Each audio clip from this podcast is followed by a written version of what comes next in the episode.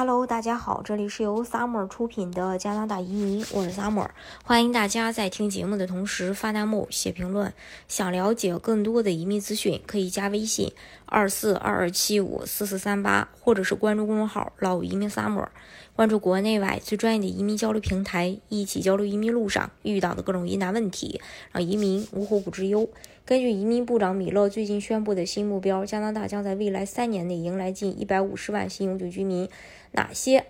呃，那这些呃，这个加拿大新移民究竟背景是怎么样的呢？经济移民预计将构成新移民的最大群体，预计2024年经济移民将达到28万1135人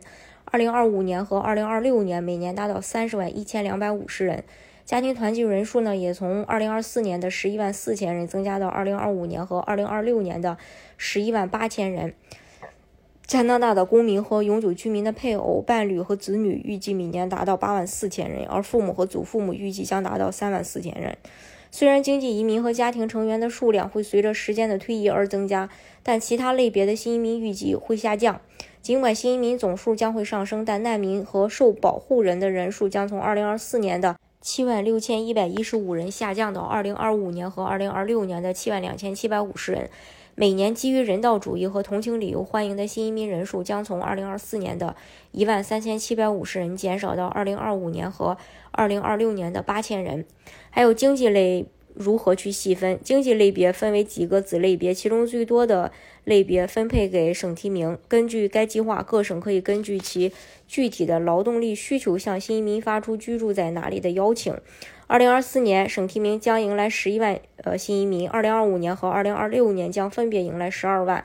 大西洋移民计划旨在促进加拿大呃大西洋四省的定居，计划于二零二四年迎来六千五百人，并于二零二五年和二零二六年分别迎来八千五百人。联邦高技能计划下的移民到二零二四年将新增十一万零七百七十名永久居民，并在接下来的两年中每年增加十一万七千五百名。这个包括。联邦技术移民、联邦呃技术、联邦呃这个